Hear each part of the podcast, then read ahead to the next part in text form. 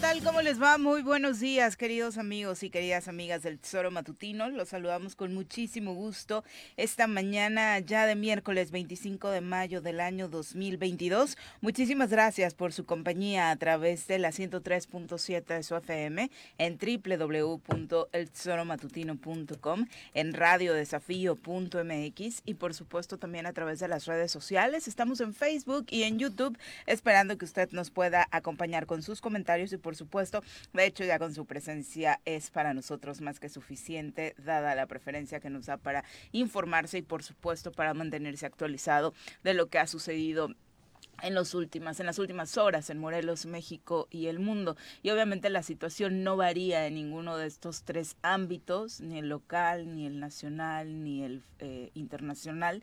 Es eh, increíble cómo si queremos hablar de este tema que nos aqueja constantemente en el mundo, que es la violencia, hoy en día podríamos ejemplificar realmente escenas terribles en cualquiera de estos tres ámbitos. Eh, lo de Cuautla, aquí en Morelos, donde desafortunadamente ayer, de manera muy particular en la entidad, fue un día caótico en términos de violencia, donde incluso de nueva cuenta vuelven a estar inmiscuidas al menos una, una menor en un hecho eh, violento, en un ataque sufrido eh, a una camioneta. A nivel nacional, por supuesto, en diferentes puntos, ataques que dejan sin vida al menos a eh, 60 personas el día de ayer en este recuento oficial que se hace por parte del gobierno federal y por supuesto lo sucedido en este colegio de Texas donde pues desafortunadamente un joven de 18 años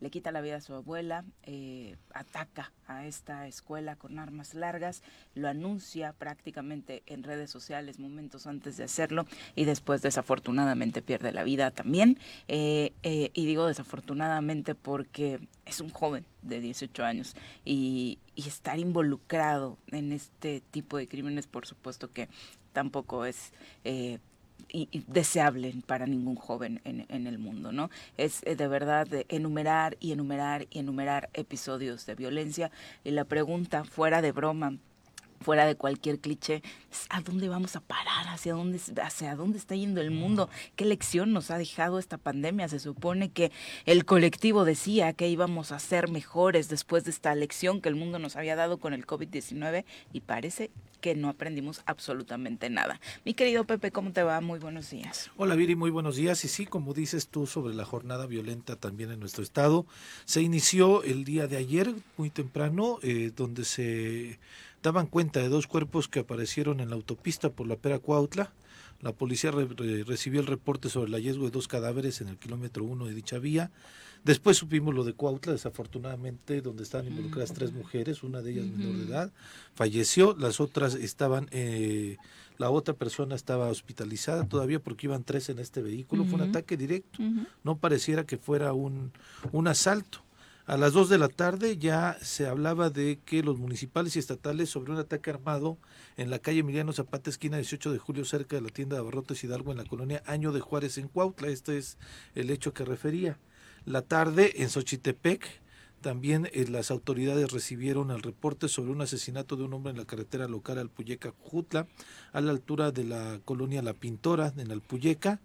Eh, y a las 17 horas también de ayer se reportó el hallazgo del cuerpo sin vida de un adolescente de aproximadamente 15 años de edad, el cual presentaba más de 10 impactos de bala en el campo del llano de la colonia Mirador en el municipio de Miacatlán.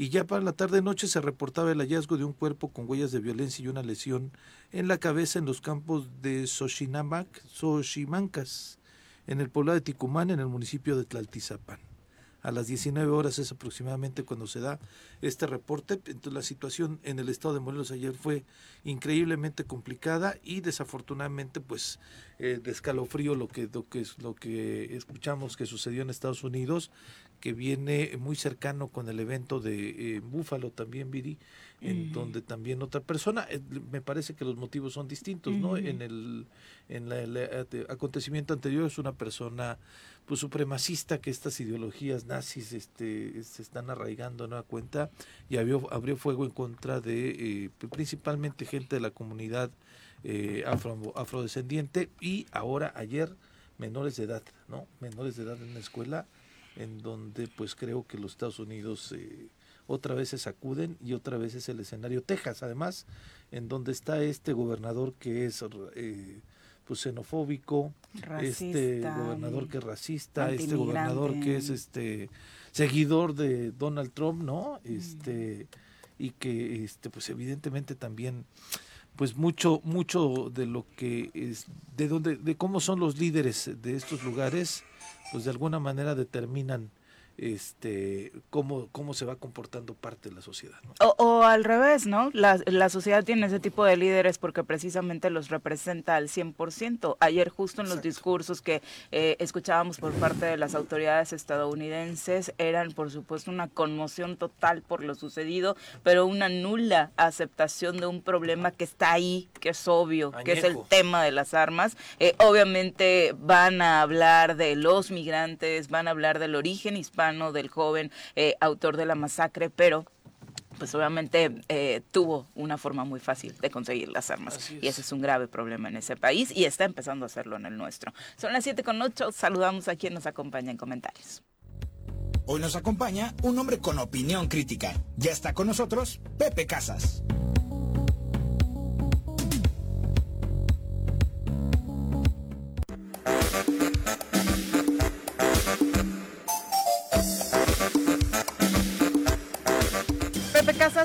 Va? Muy buenos días. Hola, ¿qué tal? Muy buenos días a todos los choreros y choreras. Por supuesto que contento en esta mañana. Afortunadamente, gracias a Dios, tenemos vida, tenemos salud para estar aquí con ustedes. Y no, no, no sé qué palabra encontrar el día de hoy para este, describir. Eh, es muy grato pararse temprano, este, bañarte, tomarte un cafecito, venir aquí a la caña radio pero encontrarte con tanta mala noticia, de verdad que uno no quisiera ya hablar de este tipo de cosas, quisieras hablar de otras situaciones, quisiéramos hablar de, de progreso, quisiéramos hablar de, de proyectos, proyectos quisiéramos hablar de, lamentablemente eh, no, no es así. Todos los días nos encontramos con esta serie de asesinatos, esta inseguridad, esta depresión social que hemos venido eh, platicando una y otra vez en este programa y no nada más nosotros comentando el tema, sino con ya con especialistas, con doctores, con doctoras, eh, de acuerdo a ello. Y, y, bueno, sin embargo, el día de hoy he venido haciendo algunas dinámicas con, con la gente que tengo aprecio, que me tiene aprecio en las redes sociales. Y el día de hoy, Viri y Pepe, vamos a obsequiar 20 canastas de pan Quisiera ver si nos pueden pasar una por ahí. Ay, qué buen detalle con nuestro público. Sí, mira, está delicioso. Fíjate que aquí quiero compartir ¿Es pan de Huitzlac? No, hombre, es pan de, de San Andrés. Mira, te voy a mostrar. Muchas gracias. Oh, ya está la canasta. A ver, por aquí se ve. Wow. Oye, está... Bueno, pues de entrada se ve deli. A ver, ahí está, ya se ve. A ver, ¿qué trae? Mira, conchitas, veo conchitas por ahí, pero la canasta es pan. Es pan, la canasta está hecha de pan. detalle. Es un pan eh, hecho en pueblo, tradicional, con la receta de pueblo. Es del pueblo de San Andrés de la Cal. Tuve la oportunidad de estar con ellos. Este, ¿El fin de semana? El fin, el fin de semana, ahí con ellos, lo voy a poner aquí. Para la Y este, estuvimos ahí en la panadería de Don Berna. Se llama la panadería, se llama Iris. Es en San Andrés de la Cal, Tepoztlán. Eh, estuve con ellos en esta ceremonia de lluvias se hace una ceremonia donde se hace este... ¿Ellos fueron los que invocaron a Tlaloc? Exactamente. Ah, oiga, y sí les sirvió. ya les hizo caso. ya ven, oiga, hicieron con tanto este gusto estas figuritas de barro. Fíjate que se hace una canasta. Lleva figuritas de barro, lleva un, un jarrito para su agua, lleva una carne de puerco preparada muy rico ahí con la receta de, de, San Andrés de la Cal, lleva pan. Entonces estuve con ellos y me obsequiaron esta canasta y yo quise compartirla con todo nuestro público, con toda la gente, y les hablaba de una dinámica. ¿Sabes qué? Dijera el señor presidente de la República, al carajo las dinámicas, ¿no? al carajo, porque ahorita hablemos de cosas, de cosas padres, cosas que nos hagan esto, reír, y el único requisito para poder obsequiar estas 20 canastas de pan que tenemos aquí en el Choro Matutino es, vengan, El programa termina Ah, primeros a las que 9 de la mañana. Eh, los primeros que lleguen a Conforme partir... vayan llegando se llevan su canasta de pan. Ya escucharon que espléndido está por acá don Pepe Casas y nuestros amigos de la panadería Iris, de verdad. Si andan cerca de Plaza Andrómeda, estamos en el local número 8, aquí en Lomas de las Selvas, es a una cuadra del Hospital Parres. Vale muchísimo la pena para que arranquen muy bien Sí, el día con un cafecito. Además, como ya invocaron a Tlaloc, hoy la mañana sí se antoja cafetera y con Además, fíjate ¿no? que nada más, qué bien estuvo su, su. Este, Su su ritual. que efectivamente se vino con todo, ¿no? Y eso, pues obviamente va a beneficiar a nuestros campesinos. Entonces, a partir de las ocho y media, de ocho y nueva, ocho y media, nueve de la mañana, que, que es la última parte de la sección de este programa, quienes vengan les estaremos entregando aquí, Pepe, Viri y tu servidor, esta canasta de pan con, con una petición, ni siquiera condición, una petición. Les decía cuando hacía la transmisión en, mi, en mis redes sociales, que lo que buscábamos con este pan es llévenlo a su casa, que sea el pretexto, que sea el motivo para que en tu familia haya una reunión, se tomen un cafecito, un tecito, un vaso de leche, con cerveza no se lleva, entonces este ¿Tú qué te puede fermentar. Si hay alguien que lo quiera experimentar, pues bueno, que lo haga y que nos compartan la fotografía de esa reunión que tengan en familia. Lo único que buscamos es que tengas un pequeño momento y que esto detone un pequeño momento en familia, que hablen de las experiencias que han tenido, de esa infancia, esa niñez que tuvieron y todo, que tengan anécdotas con su familia y esa será la única petición que les haremos, Viri y Pepe. Porque además eh, creo que es justo lo que nos hace falta. Mucho se habla en la política desde hace muchos años de recuperar el tejido social. Se recupera así. El primer paso es entre nosotros, ¿no? Precisamente En la entre las familia. familias. Obviamente hay eh, cuestiones en algunas familias que son irreversibles de solucionar, pero con los amigos, con quienes ustedes consideren familia, pues por supuesto, con el de al lado, ¿no? Con no ponerle el pie al de al lado, creo que avanzaríamos mucho en, en esta sociedad, porque las cosas que estamos viviendo hoy, de verdad, son, son muy terribles. Hoy sí es un día como para reflexionar y profundo acerca del camino que llevamos como sociedad. Pero bueno, es un gran detalle, Pepe, muchas gracias por El- eh, eh, regalarle esto a nuestro El público, pan ¿no? que está, eh, que es la canasta, ¿es, es dulce o es este Es salado? pan. Sí, pero ¿es pan dulce o es pan salado? No, es pan salado. ¿no? Ok. Es- y ya ¿sabes? los otros son los dulces, Son la los dulces. conchita, la dona y demás, ¿no? Es un pan como el que se han hecho los cocoles, Ajá. para que lo sepa la gente. Ok, No, hombre, yo me comí todo, ¿eh? ok. Y además, híjole, el sabor que tiene.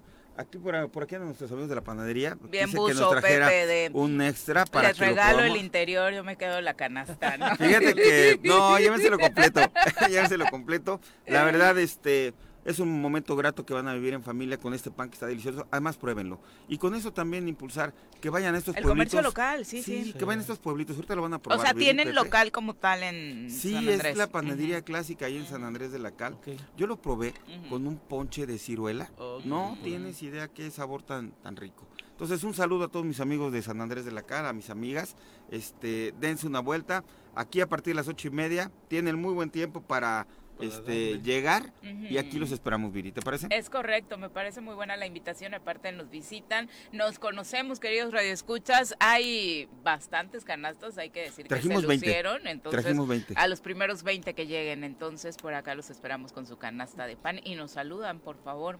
Córranle, córranle. Exactamente. Eh, bueno, regresamos al tema que nos abocaba esta mañana. Eh, Salvador Ramos, un joven de 18 años de la localidad eh, de Texas, irrumpió en la escuela primaria Rob minutos antes de las 11.30 de la mañana, armado con una pistola y un rifle de asalto semiautomático. Según el relato de las autoridades, comenzó a disparar a quien estuviera en su camino sin importar si eran niños, niñas, maestros o adultos.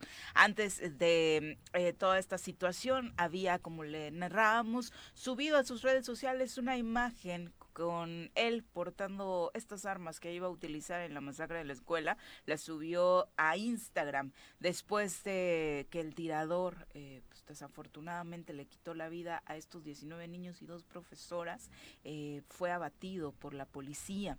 El tirador era alumno del último año del instituto de esta localidad, muy próximo a la escuela primaria atacada, donde están escolarizados alrededor de 500 niños de entre 7 y 10 años. La mayoría son hispanos, la mayor parte de la comunidad es de origen hispano y de hecho se habla de que, pues contrario a lo que pudiera pensarse o a la imagen que tenemos regularmente de Estados Unidos, es una comunidad que eh, tiene complicaciones económicas, es una comunidad pobre.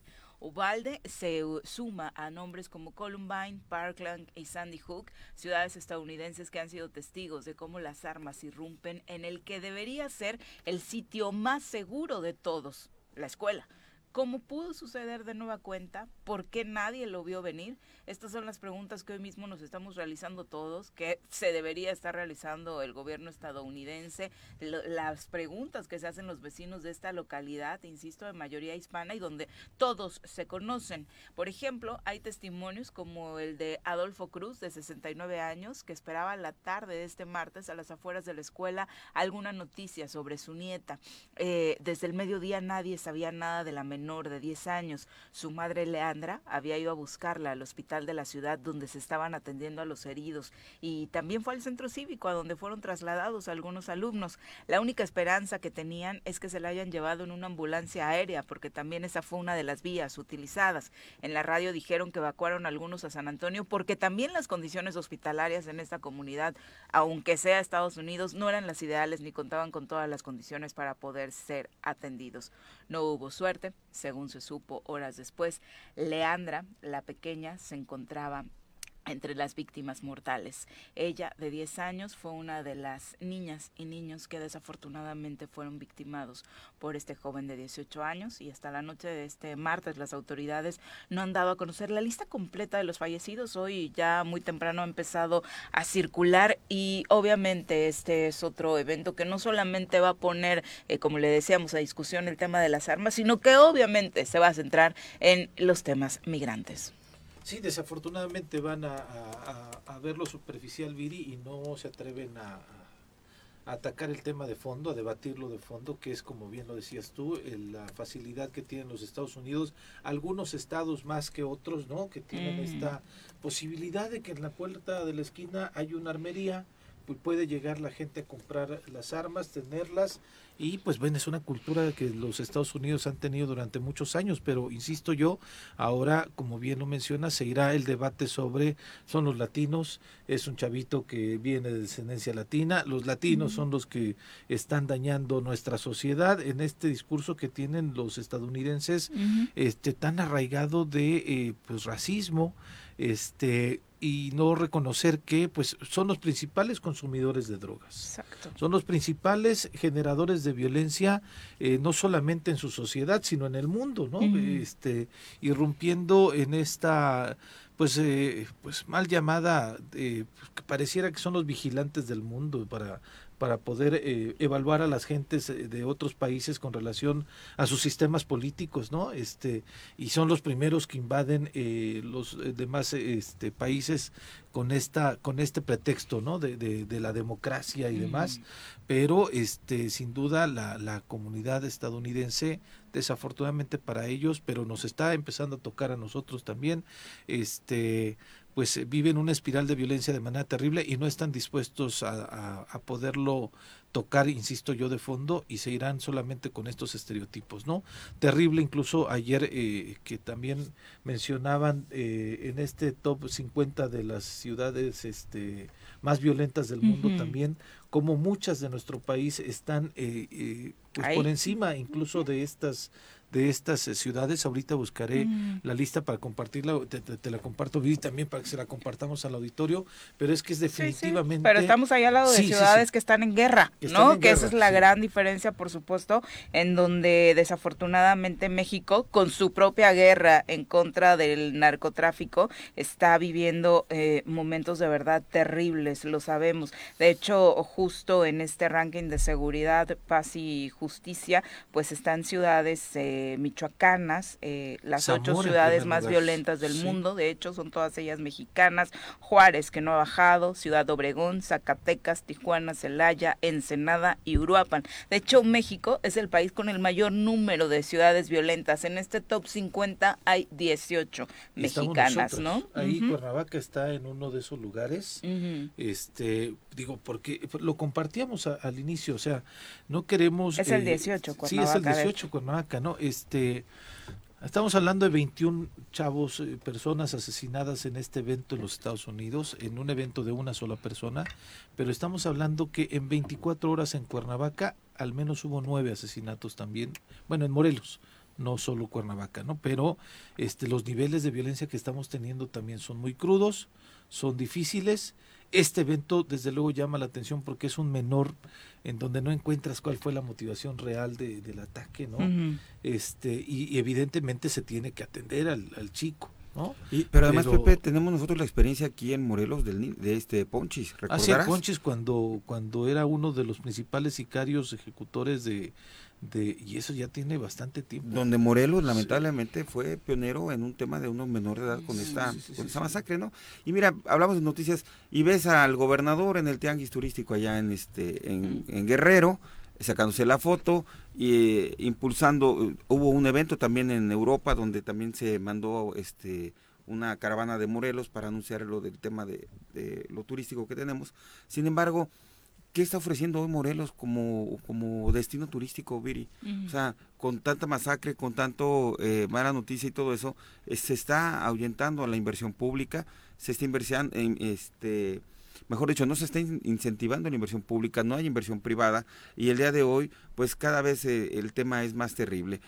salir a ver los, esas noticias, noticias del, del gobierno, donde únicamente son de fotos, son de renumblón, pero realmente no hay hechos. Espero que esta próxima visita que tendrá nuestro presidente de la República nuevamente a Morelos, de verdad sea como eran antes las visitas. Antes, en los 80s, en los 90s, venía un presidente de la República al Estado y venía con eh, una canasta de eh, obra pública, de inversión, de buenas noticias. El día de hoy este, esperemos que ya venga a dar un manotazo firme en lo que está sucediendo a Morelos y no nada más que sea de paso a darle esa cobija al gobernador de que sigue gobernando bien cuando no hay gobierno en Morelos. el gobernador Sabemos que no va a suceder. ¿eh? Sí, sí, yo también. el gobernador estuvo ayer en Atlatlauca y, bueno, informó una inversión de 114 millones de pesos en la reconstrucción de una cancha, la unidad deportiva de allá, este y dos, tres más eh, obras pero la lana es del gobierno federal. O sea, creo que el gobierno federal está poniéndole atención a Morelos en algunos temas, pero definitivamente la lana del Estado no vemos en dónde se va, ¿no? El presidente va a venir a eh, inaugurar seguramente el edificio principal de la Universidad Autónoma del Estado de Morelos. Pero si viene o no, porque las autoridades todavía lo están poniendo en duda, ¿no? Las autoridades universitarias. Y eh, posiblemente viene a inaugurar también este nueva Casa de la Cultura o Centro Cultural que se está reconstruyendo, que rescataron eh, donde vivió el, general Lázaro Cárdenas en, Palmira. Al menos son las dos este, puntos en donde se ve o se prevé que venga el, gobernador. El día lunes fui a Cuautla, me parece que la pera Cuautla va muy avanzada pero me parece que todavía faltan unos seis mesecitos más para poderla concluir y ahí es otra inversión del gobierno federal. E insisto, el día de ayer fue a Tlatlaucan a mencionar este que iba a inaugurarse algunas obras, de hecho estuvo con el presidente municipal en el puente este de perdón, en los arcos del municipio donde te dan la bienvenida, lo están remodelando, esa me parece que es una obra municipal completamente, pero este la otra es eh, eh, insisto, del, del, de 114 millones de pesos de Sedato, una inversión que Sedato está realizando en Atlatlaucan y Cuautla, recorrieron diversos espacios donde la misma Sedatu a nivel federal está mencionando estar acá. Y como dice Viri, yo también, ahora que viene el presidente de la República, yo no creo que le Sin vaya a decir expectativas, ¿no? Sin expectativas positivas. Lo malo es que eso eh, lesiona la el ánimo de los morelenses, de las morelenses, porque bueno, estamos viendo, como dices tú, Pepe, una falta, hay un vacío en el gobierno y además pues una falta de inversión del dinero del gobierno que recordemos que esto a través de las empresas activa y da forma y movimiento a la economía interna del Estado. Sí, que eso es lo que debería estarse haciendo, ¿no? Y este tipo de giras que el gobernador hoy hace, pues debieron iniciar desde el primer año. Se eh, pondrá pretexto que 2020-2021 no se pudo hacer por la pandemia, pero recordar que empezó a gobernar este Estado desde 2018 y no hay, por supuesto, pretexto para que al menos los pocos meses de 2018, desde que tomó protesta, y 2019 hubieran estado también como en confinamiento, ¿no? Porque fueron años en los que tampoco pasó nada. No pasó nada y, y, y, sigue aún el tema, aunque ya estamos en semáforo verde, sin pasar nada, ¿no? Entonces, también ahorita retomando el tema del, de la violencia, Pepe Viri, también no hemos visto ningún posicionamiento que realmente sea trascendente por parte de nuestro Congreso del Estado, que donde hay una acción afirmativa de género, donde hay un 50% de legisladoras, donde ya debe pasar del discurso, debe pasar de la fotografía, de incluso alientar en el tema las manifestaciones y las marchas, ya debería haber una acción eh, fuerte, concreta, como es este poder este, del Estado, este poder del Congreso que tienen, para pues mandar a traer a rendir cuentas, saber qué está pasando con el dinero de, de, los presupuestos y cómo se va a atacar, cómo se va a atender este, este tema que está adoleciendo mucho a nuestra, a nuestra ciudadanía. Sin duda. Ya son las 7 con 27 de la mañana. Vamos a nuestra primera pausa. Por supuesto, un abrazo a todos, eh, muchos desde fuera. Mira, nos están escribiendo desde Querétaro, ah, nos están escribiendo desde el Jicarero, nos están eh, saludando desde otros municipios y estados, queriendo pasar por su canasta. Ya no les da tiempo desde Querétaro, yo supongo. Miguel Ángel Rodríguez de Suchitepec, a ti igual y sí, si te vienes... Eh, pisando fuerte como Alejandro Sanz. que se sube un verde y llegue chinga. Luego son más rápidos que cualquier, sí, bueno. Pero vienes obviamente con miedo y rezándole a todos los santos de los que te pues acuerdas, ¿no? Si se asustó, aquí ya va a estar su pan. Su pan para el susto, su pan para el de la canasta que es al lado. Pero bueno, pasen eh, por su canasta es el recordatorio, su canasta de pan y regresamos después de la pausa. Gracias por continuar con nosotros. Sector Tlatenchi, también saludos desde la Universidad La Salle, nos envía, muchas gracias. Virginia Colchado, un abrazo. Quien firma como Nave Randu dice, saludos de parte de la panadería Iris, un saludo fuerte. Muchas gracias de verdad por el detalle que tienen con el programa y con eh, la audiencia, así que eh, pues ya saben, amigos por siempre. Ya le di la primera mordida, está eh, delicioso. Está bueno, ¿no? Dice producción, creo que Aguas Producción, no se van a acabar las canastas antes de que llegue el auditorio. Y Héctor... Eh, Virginia Colchado, también un abrazo para ti. Paco Carzu desde la zona cañera. Muchas, muchas gracias por sumarse a la transmisión. Bueno, usted, si usted vive en Pueblo Viejo o es vecino de al menos de Pueblo Viejo, ahí en Temisco, el sistema DIF municipal los invita a la primera jornada comunitaria. Este próximo viernes 27 de mayo, de las 9 de la mañana a las 2 de la tarde, estarán en esta comunidad ofertando consulta médica, odontología, masaje terapéutico, valoración de pie plano, tarjetas de INAPAM, pláticas nutricionales, corte de cabello, examen de la vista gratis, desparasitantes y vitaminas para niños de 2 a 5 años. Piden que se presenten con su cartilla y también se contará con servicios del ayuntamiento para que usted pueda regularizarse en el pago de pedial, de predial, ¿Por qué no puedo decir bien predial? A la primera, qué barbaridad. Catastro, agua potable, licencias de funcionamiento, constancias de residencia, actas de nacimiento, regularización de predios de panteones, vacunación antirrábica y otras más eh, servicios que el sistema DIF eh, municipal del de Valle del municipio de Temisco estará, insisto, este viernes 27 de mayo en el Zócalo de Pueblo Viejo de 9 a 2 de la tarde. Entonces esa es la invitación que nos hacen para la población eh, que habita, que vive cerca de este de esta comunidad. Exactamente, la verdad es que vale la pena sumarse, son la verdad eh, muchos apoyos que van a llegar ahí a su zona para que luego pues no parezca que todo se centraliza. Eh, ¿Qué va a pasar en Cuernavaca con el alcoholímetro? Eh, ya prácticamente es un hecho que se va pues estar aplicando eh, como parte de estas medidas preventivas que la Secretaría de Protección y Auxilio Ciudadano va a implementar para evitar accidentes automovilísticos a causa de la ingesta de bebidas alcohólicas o también efectos de alguna sustancia tóxica.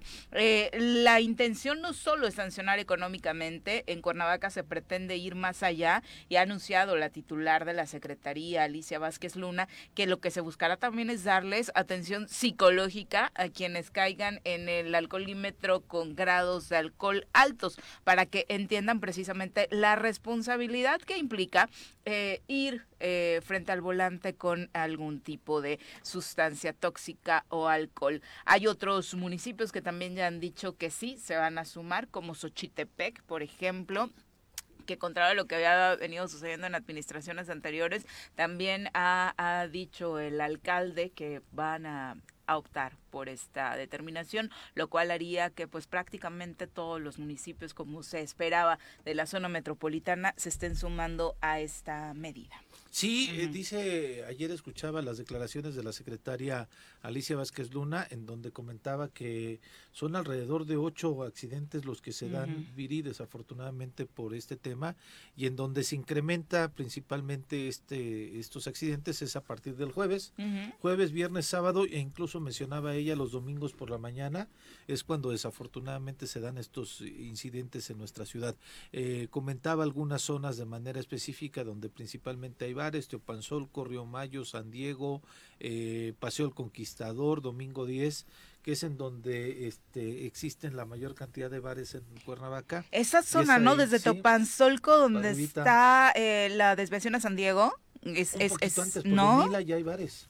Ah, no, me refiero a los accidentes. Ah, o sea, ah, en ese crucero de reforma, ¿no? Es el de reforma. Ahí es tiro por viaje que se pasa en el semáforo. De hecho, incluso durante el día sin alcohol es complicado y los accidentes son constantes. Y luego creo que a mí eh, me ha tocado en esa zona de Topanzolco el punto en el que más accidentes así muy impactantes es en el de Río Mayo, ¿no? Ahí donde está el, Starbucks. Es ahí y es donde, pues, este, a partir de, de estos, este de, pues vaya, de, que ya se está levantando la, la, la pandemia, al menos se ha levantado estas medidas, es en donde Jutepec inició ya este sábado pasado, ¿no? Hablaban de una cantidad eh, importante de vehículos revisados, eh, parece que fueron 50 los multados.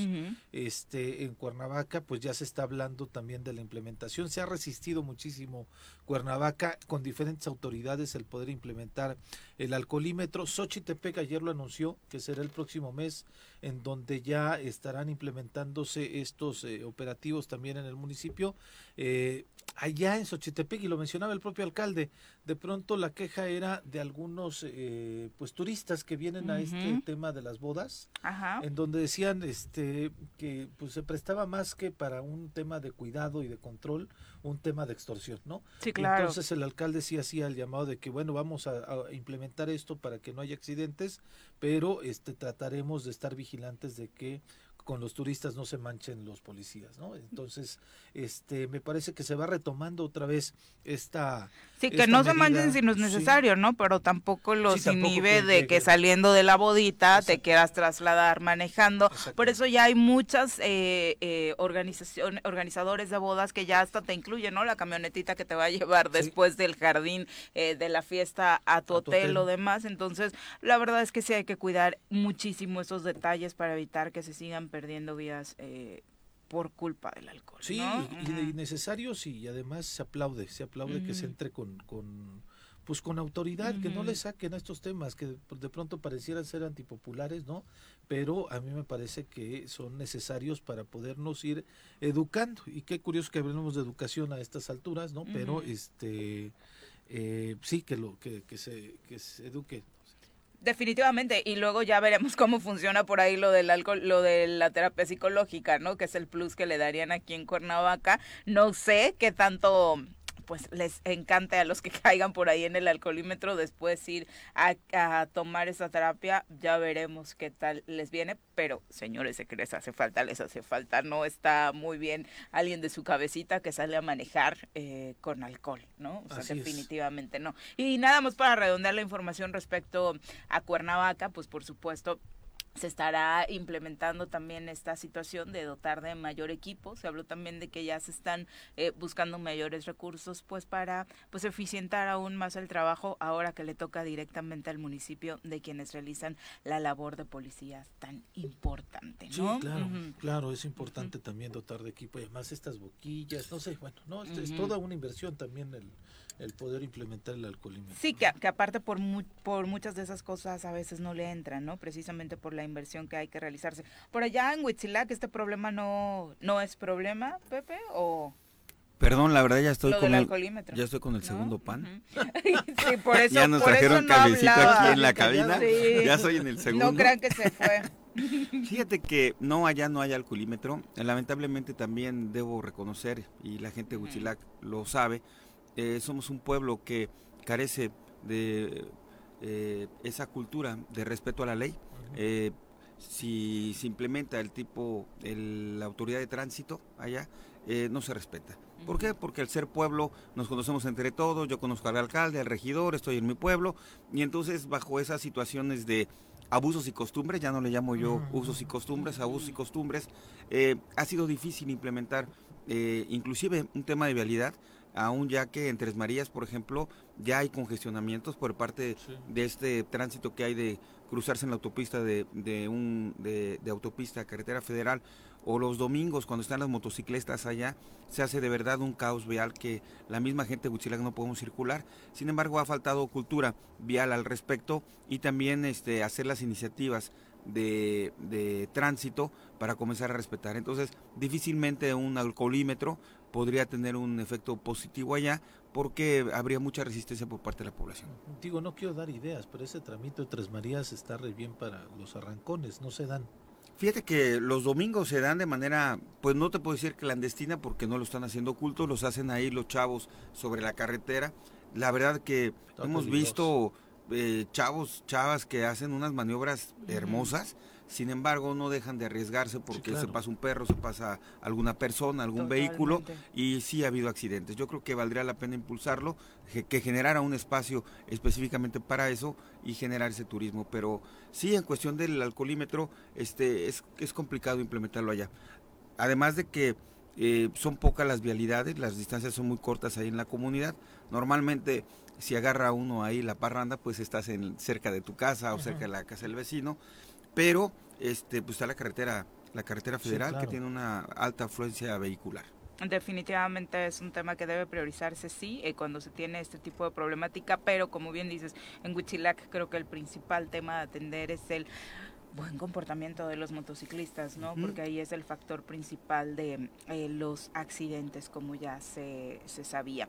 Eh, decíamos, eh, la visita tentativa, según anunció la propia autoridad universitaria en Morelos del presidente Andrés Manuel López Obrador, sería para este viernes 27 de mayo. Sin embargo, Luis Arturo Cornejo a la Torre, el secretario de Educación, informó que todavía no está confirmada esta visita. Recordó que desde la última vez que el presidente estuvo en Morelos, trascendió que regresaría, que justo ese día se habría comprometido, eh, fue un trascendido, mucha gente lo dijo, el presidente no, eh, para, para hacer la entrega oficial del edificio principal de la UAM. Se habló también que la visita podría concretarse este mes de mayo, a finales de este mes de mayo, pero no había una fecha exacta. Ayer eh, le preguntaban a Luis Arturo Cornejo y señaló que obviamente existe mucho interés por parte del gobierno federal por entregar el inmueble de la UAM, ya que es la obra de infraestructura educativa más grande que se ha hecho en este año en materia de, de educación, como le decíamos, por lo que todavía están esperando a que se dé a conocer la fecha exacta de la visita y los puntos que estaría recorriendo, porque seguramente serían eh, pues unos cuantos más, ¿no? Aparte de la propia instalación de Chamilpa. Entonces, ahí está este asunto todavía no confirmado, pero ya sabemos que la agenda del presidente de pronto tampoco es que se difunda con mucha claridad previo, ¿no? Sí, sí, sí, luego le hacen mucha emoción. Este, incluso te acuerdas cuando vino al puente este sin fin, nosotros teníamos la información que sí iba a Y nadie sabía. Y de pronto, sí, nadie sabía, de pronto nos decía, no, están equivocados, están equivocados. Bueno, afortunadamente sí este, la información que teníamos nosotros era correcta y este, pero sí manejan con mucho, con mucho sigilo la agenda de, del presidente a diferencia de otros presidentes. ¿eh? Yo recuerdo con Peña Nieto llegaban antes a hacer todo el protocolo, avisaban, revisaban el tema de seguridad, entonces este, eh, pues ahora, ahora, ahora todo es un, todo es un misterio, diría Pancho Céspedes. y aprovechando hablando de la universidad, un saludo a todos nuestros contadores, ese es del contador. Hoy es el día del contador, de largo. Ya tenemos por gracias, acá un abrazo por recordarme. Nos están recordando acá en redes sociales, por supuesto, un abrazo a todos los que están celebrando este día. Maripaz Velázquez fue eh, quien nos anunciaba, nos, nos daba este recordatorio del Día del Contador en México, obviamente muy importantes. Bueno, ah, para mí hacen el trabajo más difícil del mundo, ¿no? que es no, no, no, de verdad es increíble. con el SAT como está ahora, ¿no? Claro. Bueno, ahora hasta para conseguirte una cita son dioses, ¿no? Porque es, increíble, no hay absolutamente nada de citas durante con el pretexto de la pandemia, ¿no? Exactamente, así que un abrazo para todos los contadores, para el contador de, o contadora de la empresa, no sé qué tengamos, sigue siendo contador, eh, creo, creo que sí, Sí. eh, y por supuesto que muchos de ellos ya precisamente por este tema de la pandemia se empezó a hacer mucho trabajo externo, Desde ¿no? casa. Ya el trabajo como tal no es un contador dentro de la propia empresa, sino contratas despachos externos para que te hagan esta labor. Eh, de acuerdo con los datos oficiales, hay más de 209 mil estudiantes matriculados en contabilidad en el país.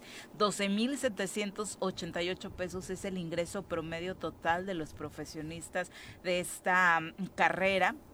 Y obviamente, eh, como le decíamos, los contadores públicos son esos profesionales que nos facilitan la vida cuando, que es marzo, abril, se deben presentar las declaraciones de impuestos y su ayuda es fundamental. Obviamente hoy la fecha busca reconocer la labor de estos profesionales en la administración de empresas e instituciones. Se estableció desde 1907. Don Fernando Díez Barroso presentó el primer examen profesional con el que se graduó como contador de comercio y esta fecha se considera como prácticamente todas las carreras, cuando sale la primera matrícula de una carrera, pues es el día en el que se trata de establecer el día de esa profesión. Así que un abrazo para todos los contadores y contadoras. Y justamente el. Congreso del Estado hoy va a entregar A la eh, presea. Ahorita, en un segundito les damos los nombres de quiénes serán las y los eh, ganadores. Ya la de- se designa como ganadora en la categoría de mérito académico en el género femenino a la contadora pública Patricia Muñoz Segura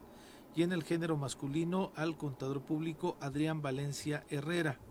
Como ganador en la categoría de mérito en el ejercicio del servicio público en el género femenino a la contadora pública Ana Rubí Román Cuevas y en la categoría de contabilidad eh, en los municipios del estado, órganos eh, constitucionales autónomos y órganos autónomos a la contadora pública Maite Lisbeth Vargas Lugo.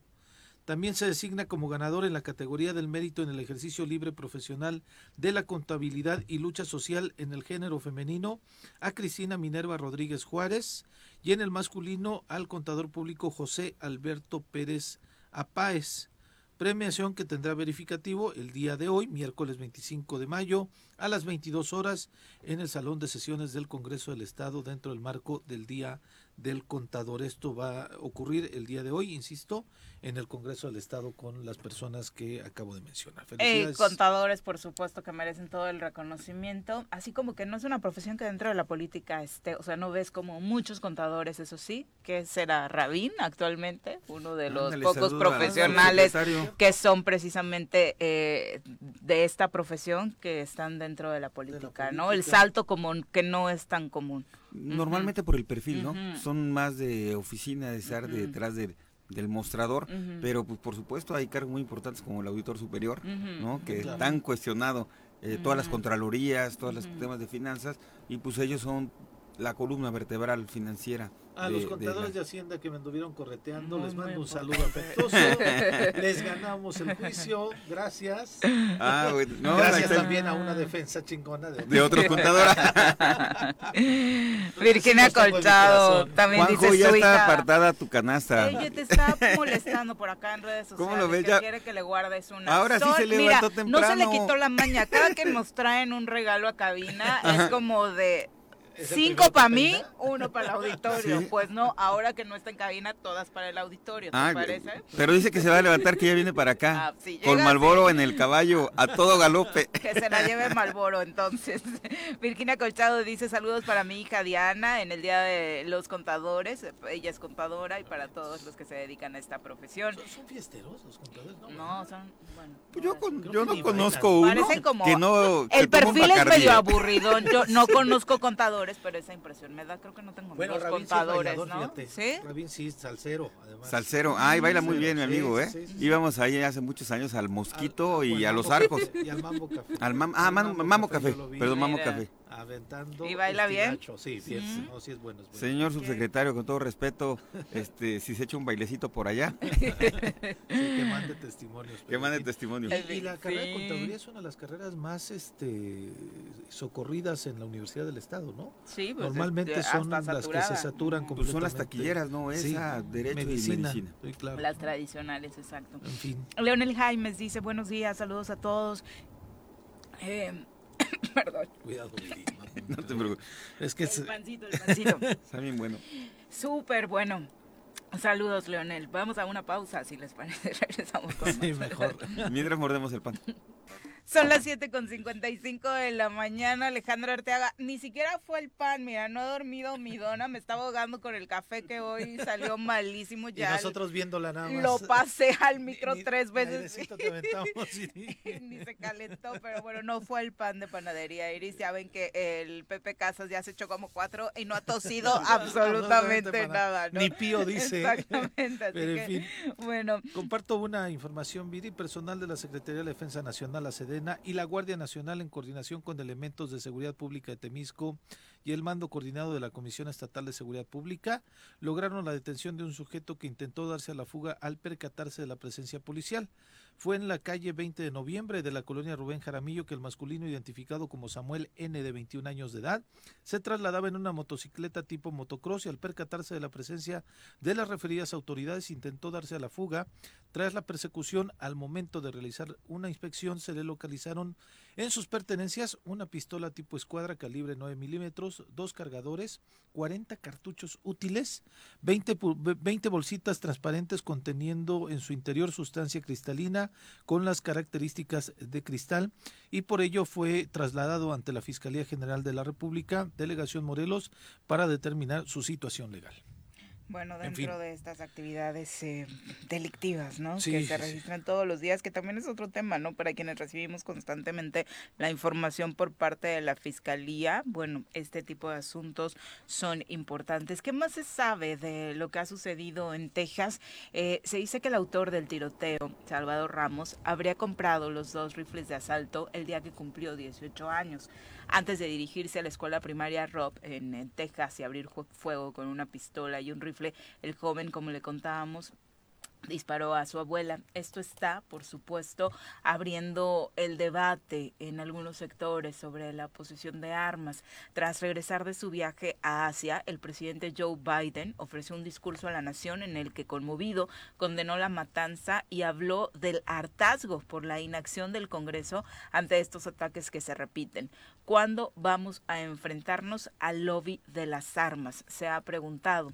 Eh, más que pregunta, siendo el presidente de los Estados Unidos y que obviamente trata de poner orden en otros países y de ayudar a otros países inmiscuidos en temas bélicos como este que está sucediendo en Ucrania, pues debería replantearse esta pregunta pues al propio interior de su país, ¿no? Con todo y los problemas políticos que esto pudiera pudiera traerle. con acciones ¿no? Contundentes, concretas, alguna legislación, una modificación a la ley, no sé, no sé, creo que, que insisto, tiene que ir más allá del discurso y tienen que tomar estos temas eh, de, con la importancia que se debe. Son 21 personas las que fallecieron, no es nada menor y por ello este, las acciones tienen que ser mucho mayor, ma- más contundentes, vaya, más allá del propio llamado que hace el presidente Biden. Exactamente, y justo ahora que se daba por parte del gobierno federal esta información respecto al aumento de feminicidios en el país, eh, se hizo un análisis en torno a lo que ha sucedido los últimos seis años.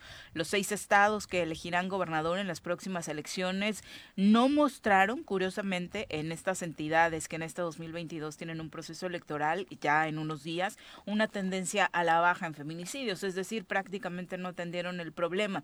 Existe además la sospecha de que estas cifras de que como obviamente es natural que comparte el gobierno federal tengan un subregistro, ya que aunque se reporta una cifra baja de crímenes en algunos casos, el número no va acorde con el clima de violencia que se vive en las seis entidades que tendrán elecciones el próximo 5 de junio y que también tienen una deuda pendiente con esta, con la violencia en contra de las mujeres. Hablamos de Aguascalientes, de Durango, de Hidalgo, de Oaxaca, de Quintana Roo y Tamaulipas, que acumulan de 2017 a 2022 516 feminicidios y ninguna de estas entidades muestra una tendencia a la baja de este crimen, de acuerdo con el registro que lleva el Secretariado Ejecutivo del Sistema Nacional de Seguridad Pública. Bueno, ¿qué tal? ¿Qué datos? Mm. ¿Qué temas? ¿Qué temas? Eh, insisto, quisiéramos hablar de otra cosa, pero son los temas que están ahorita dándole la vuelta al mundo, a nuestro estado, a nuestro país. Y bueno, solo el llamado a la gente a tener conciencia, estar enfocados en las cosas que nos hagan bien y bueno, tratar de tener un mejor estilo de vida, una, un pensamiento positivo en cosas tan tan complicadas como estamos ahorita hablando. Y, podríamos hablar de otros temas si es eh, realmente se diera el trabajo, ¿no? Por parte de otras autoridades, incluido, por ejemplo, el propio Congreso, que creo que prácticamente desde que te integraste a esta mesa de análisis, Pepe, pues no hemos tenido tampoco repercusiones de las labores que ahí se realizan, ¿no? Pues hay mucha entrevista, hay mucho posicionamiento y todo, pero recordemos que el Congreso puede hacer iniciativas, el Congreso puede hacer llamados urgentes, tiene todas las facultades para en este momento de verdad que se haga una acción que de verdad eh, repercuta a favor de, la ciudadanía y no lo estamos viendo. Sin embargo, eh, insisto, y no en un tema de, molestia o de generar así como chismito, eh, veíamos el posicionamiento y algunas diputadas que acompañaron al gobernador, algunas personas que estuvieron ahí en Acapulco, sí el turismo, pero con estos números que traemos, yo le pregunto a mis amigos comerciantes cómo les está yendo ahorita eh, con las ventas, cómo les está yendo con la inseguridad, cómo les está yendo con los robos, con los asaltos. Es terrible. Entonces, este, aprovecho por ahí también a todos mis amigos que se despiertan muy temprano y voy aquí que me anote producción el comercial a todos estos chicos y chicas que ven en Herbalife, que andan ahorita ya haciendo sus batidos, que están preparando test y todo con toda la actitud y que nos ayudan a que mucha gente tenga una nutrición este, balanceada que se paran muy temprano, así como los amigos del mercado, toda esta gente que inicia sus actividades 5 o 6 de la mañana, Viri, que son las que mantienen este estado, el mercado, los taxistas, los diableros ahí en el mercado que andan pila, eh, toda esta gente cuando tú das estas noticias, ellos ellos siguen en su trabajo, siguen en el día a día, eh, no pueden parar.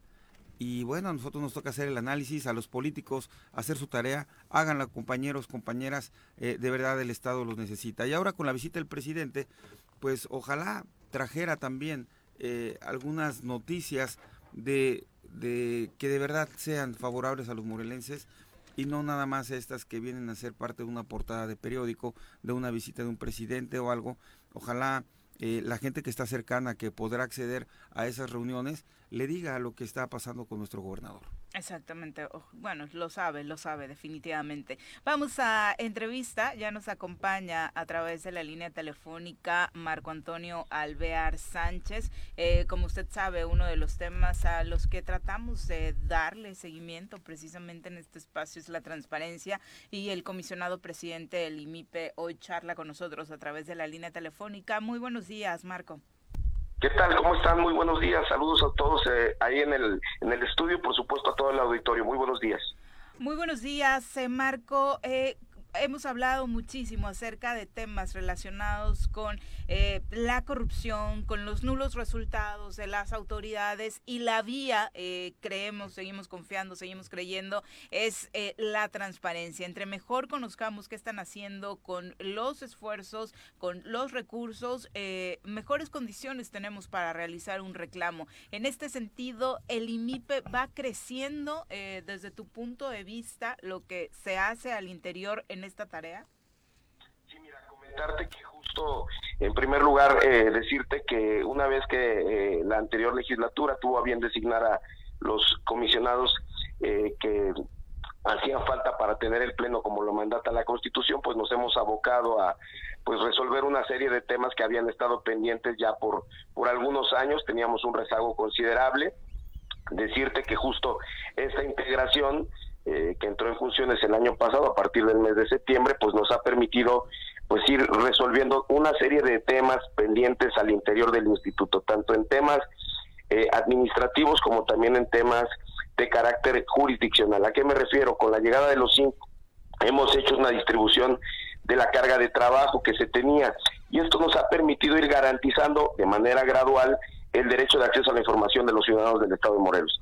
Evidentemente es un reto complejo porque, decía yo, a veces políticas públicas sin recursos pues son políticas fallidas. ¿A qué me refiero?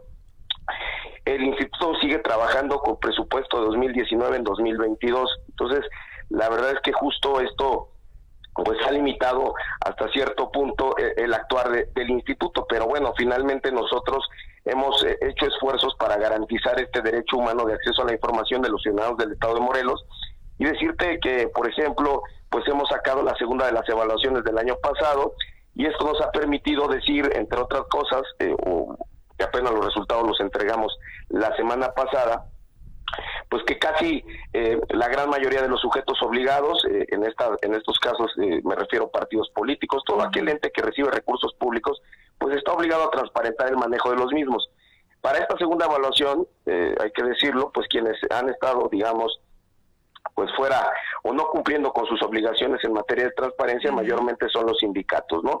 Entonces, incluso nosotros hemos hecho una serie de, actividades para que todos los sujetos obligados estén en condiciones de garantizar, eh, bueno, primero capacitarse, porque como ustedes saben, el año pasado eh, eh, se echó a andar la nueva plataforma nacional de transparencia, que es el CISAI 2.0, el CIPOD, y pues el cambio de, plataforma implicó, entre otras cosas, pues tener eh, eh, que capacitar eh, de nueva cuenta a todos los sujetos obligados. Y en ese sentido decirte que comentarles a ustedes, compartirles que hemos implementado una serie de capacitaciones, de hecho estamos por terminar la siguiente semana el primero de los diplomados, todos ellos con reconocimiento de validez oficial, el primero de transparencia, que ya estamos, insisto, una semana de concluir, Posteriormente vamos con el tema de protección de datos personales, archivos y por primera ocasión, y aquí sí quisiera hacer énfasis del trabajo que estamos haciendo para generar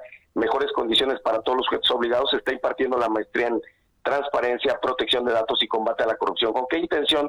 Pues con la intención de que todos, todos aquellos interesados, toda la ciudadanía y todos eh, los sujetos obligados pues puedan estar de manera, digamos, eh, yo diría permanente capacitándose en estos temas. La verdad es que no ha sido sencillo para nosotros, pero hemos hecho un esfuerzo con lo que tenemos para poder sacar adelante esta tarea. Oye, estimado Marco, entonces eh, podemos eh, entender que muchos de los retrasos en bastante información pública que tendría que estar en los portales no se ha subido debido a que todavía no todos están completamente capacitados. Lo digo porque en esta semana yo quise hacer una consulta en el Ejecutivo en específico y lo último que tienen ahí es del 2018. Fíjate, fíjate qué bueno la pregunta. Estamos por relanzar, hay que decirlo. Mira, eh, es un tema tecnológico eh, nosotros estamos ya trabajando en el relanzamiento, digamos, de la plataforma local. En los próximos, en las próximas semanas eh, estaremos ya prácticamente haciendo este anuncio. Es un tema, insisto, de carácter tecnológico. Entiendo que la plataforma, incluso que la plataforma nacional no es muy amigable, hay que decirlo, también ha presentado una serie de fallas, hay un error acierto, cierto error en el uso decirte que nosotros estamos trabajando eh, permanentemente con, con estos sujetos obligados, como lo acabas de señalar, Pepe, por dos temas. Porque evidentemente, como tú lo acabas de señalar, las plataformas que tienen cada uno de ellos, que además es un mandato eh, que tiene que cumplir cada uno de los sujetos obligados, tener su propia su propia este, página, por así decirlo, su propia plataforma, lo que estamos trabajando con ellos es precisamente que de alguna manera esta sea más accesible para el ciudadano. Y justo estas consultas que tú acabas de comentar, pues a veces se complican. Entiendo que a veces el sujeto obligado, eh, por esta complejidad que te comento, a veces no tiene o no, no está tan familiarizado, por así decirlo, con esta plataforma. Y decirte que justo estamos trabajando en ese tema para que en un lapso breve puedan estar todas las informaciones, contratos, nóminas, toda, toda aquella información que requieran ustedes, pues ya esté prácticamente en la plataforma de cada una de las, de las, de las dependencias de gobierno, de los sujetos obligados, para que puedan cumplir con esta obligación. Entonces, sí vamos a hacer un relanzamiento. En los próximos días yo daré, eh, pues si me lo permiten otra vez a través de esta entrevista, eh, un espacio para comentar esto que les estoy comentando con los ciudadanos y con ustedes, para que de alguna manera podamos estar pues garantizando de nueva cuenta este derecho de los ciudadanos del Estado de Morelos. Sí, porque yo ahorita no puedo ver ni sueldos ni declaraciones patrimoniales de los titulares, incluso de las secretarías del Ejecutivo.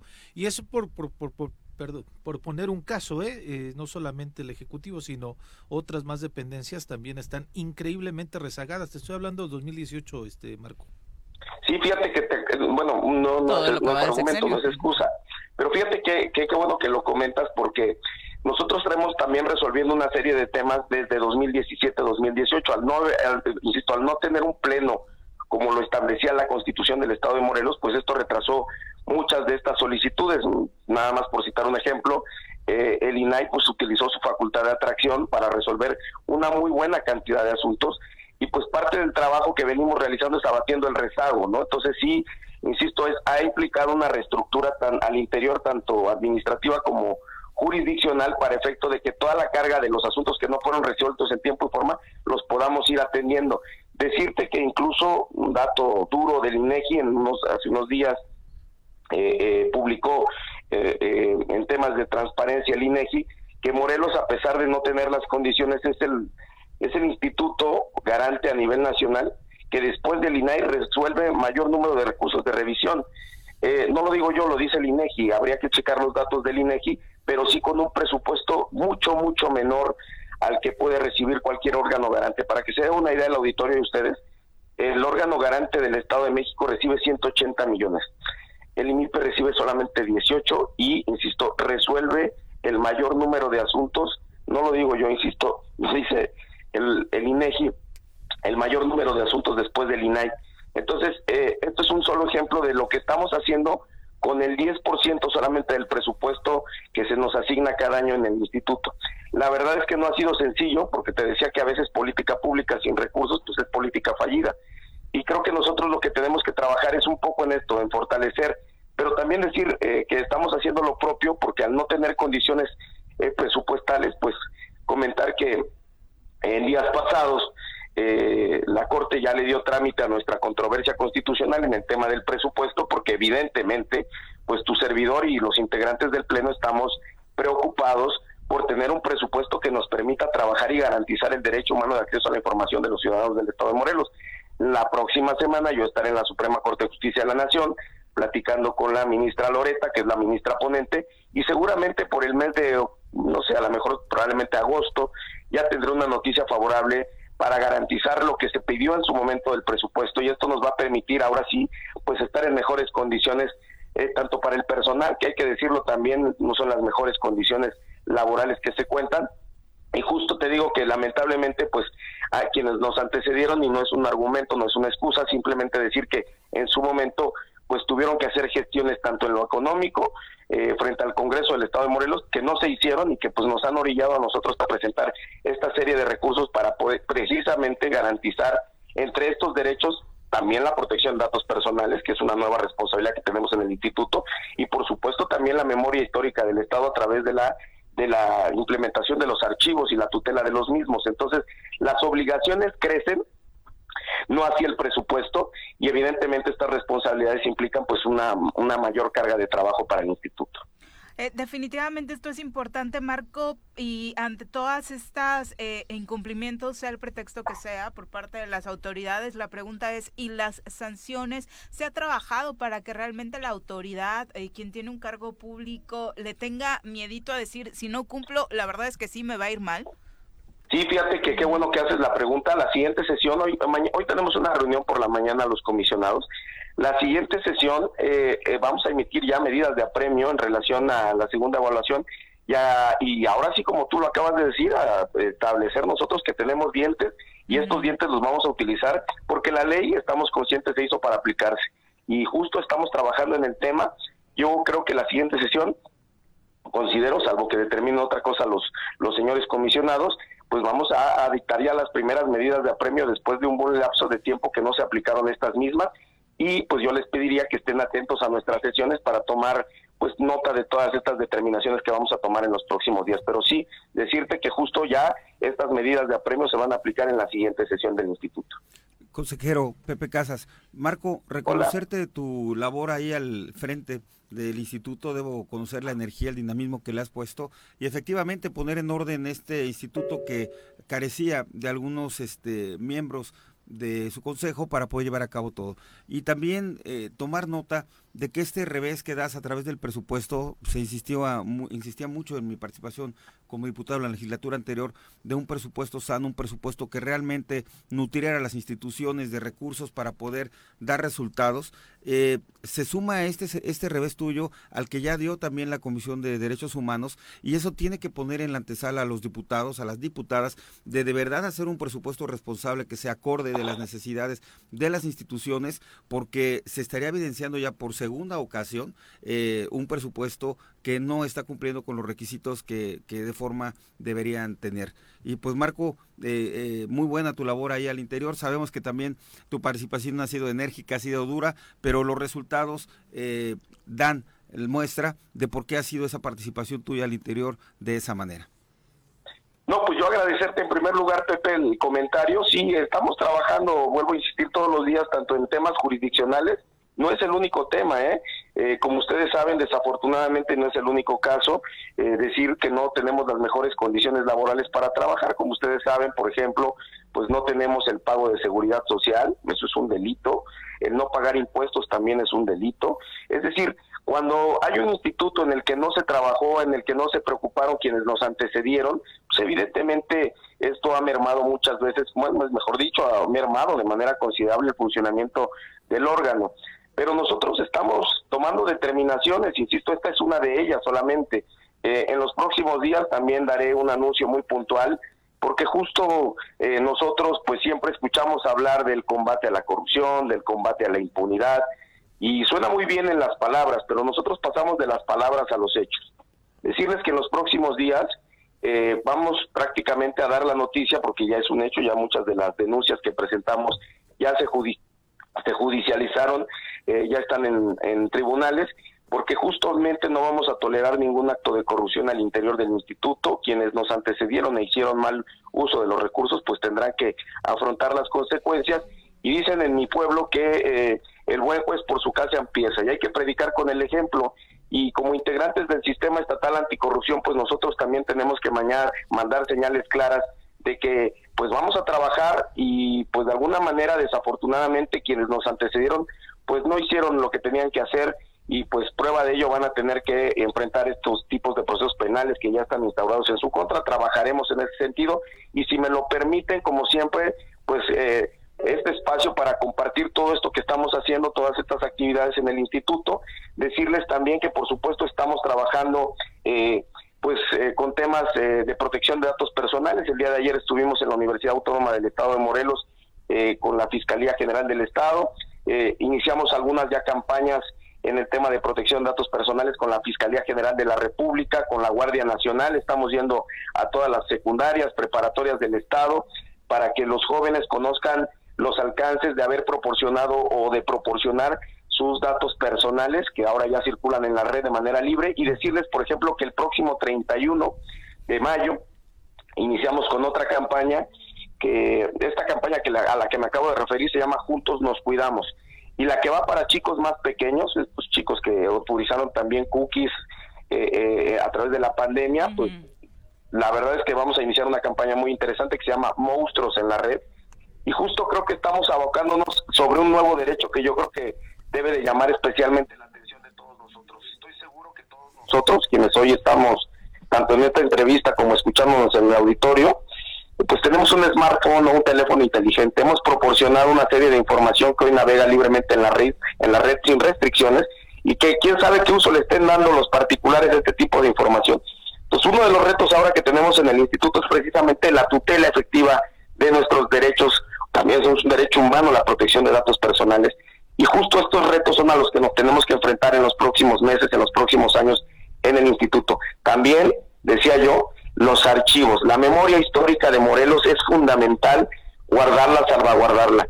Les voy a contar nada más una anécdota rápido, si me lo permiten. Por ejemplo, para que ustedes se den una idea, uno de los archivos eh, históricos más importantes que tiene el Estado de Morelos, por cierto, ahí valdría la pena hacer la invitación al público, que vaya al archivo histórico del municipio de Tlayacapan. Para que ustedes se den una idea, la primera alta acta de cabildo del municipio de Cuernavaca no está en Cuernavaca, está en Tlayacapan. ¿Por? Por, exactamente, fíjate que qué interesante la pregunta, por, porque me parece que en aquel momento quien llevaba a cabo este ejercicio se trasladó incluso por un tema de pandemia al municipio de Tlayacapan. La memoria histórica del estado de Morelos está en estos archivos. Se han encontrado documentos valiosos, por ejemplo. Es que digo, nada más, nada más como acotación, Marcos, sí recuerdo que hubo un eh, em, momento, no hace mucho, donde el archivo estaba del de Cuernavaca prácticamente abandonado, en bodegas que en cualquier momento podrían tener incluso un accidente, un incendio por las condiciones en las que se encontraba. Cero cuidado. Sí, no, no, no. Fíjate que qué bueno que lo comentas porque eh, esto me permite hacer la siguiente reflexión. Como ustedes saben, ya hay una ley general de archivos, ¿no? En Morelos todavía el Congreso del Estado eh, no ha aprobado, no ha hecho lo, lo, respectivo a nivel local, pero decirte que justo, pues evidentemente esta ley establece una serie de responsabilidades para el manejo de estos archivos en algún momento, dependiendo la gravedad, pues puede ser un tema de responsabilidad administrativa y por supuesto también derivar en una responsabilidad penal. Pero bueno, la idea que, tenemos en el instituto es precisamente de, capacitar para el buen manejo de estos archivos. Eh, es un, te digo, desafortunadamente no todos los ayuntamientos están en condiciones de, de tener un manejo correcto de los archivos, pero sí señalar que hay algunos municipios también que sí están cumpliendo con esta obligación. Entonces, Tlayacapan, Tlayacapan es un muy buen ejemplo de lo que tendría que hacer un archivo, a nivel municipal. Insisto, se, se encuentran documentos valiosísimos, eh, documentos eh, generados de puño y letra firmados por el general Emiliano Zapata Salazar, dándole instrucciones, por ejemplo, al doctor José G. Parres. Esos documentos, la verdad es que son pues memoria histórica importante para el Estado de Morelos. Solamente basta decir que 12 proyectos fueron elegidos en el tema de archivos por la Universidad de Oxford en Inglaterra y para sorpresa de muchos, pues el municipio de Playa Capan fue uno de esos proyectos, de esos 12 proyectos seleccionados a nivel mundial y se está trabajando en este tema. Entonces, la capacitación, insisto, es amplia. Yo invito a los ciudadanos que nos están escuchando el día de hoy a que se inscriban, no tienen ningún costo los diplomados, todos tienen registro de validez oficial terminamos el primero, pero se apertura de inmediato el segundo. y la verdad es que me daría mucho gusto que también ustedes participaran. Varios amigos, eh, amigas están participando en este diplomado y la verdad para todos aquellos que quieren seguir con una profesionalización de su trabajo, particularmente en este de la transparencia, que aparte hoy ya es una condicionante para realizar muchas labores, pues eh, vale muchísimo la pena. Los informes para tomarlos, ¿dónde están? ¿Cómo nos enteramos de la próxima fecha? Te perdí. Marco, ¿nos escuchas? Eh, te decía, los informes para el diplomado, las próximas fechas. Pues se cortó un poco, pero si me lo permiten, pues insisto, hacer la invitación, decirle a los ciudadanos del Estado de Morelos que se acerquen al instituto.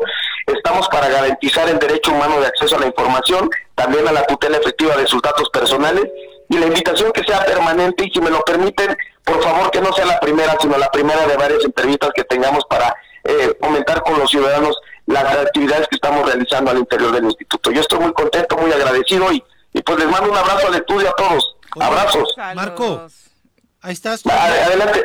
Oye, adelante. Eh, hoy sesiona el sistema estatal eh, anticorrupción. ¿Hay eh, una agenda interesante? Sí, claro, mira, el día de el día de hoy tenemos una reunión a las seis de la tarde en el sistema estatal anticorrupción. Vamos a pronunciarnos todos en relación a eh, pues eh, la fecha límite de la presentación de las declaraciones patrimoniales. Entonces, pues eh, el día de hoy tenemos sesión a las seis de la tarde, los integrantes del pleno del sistema y pues los resultados los vamos a dar a conocer el día de mañana. Creo que hay un tema que no me quieres compartir, que sé que van a votar, pero estaremos pendientes. ¿Cuál dime? Con toda confianza. Algo de la fiscalía.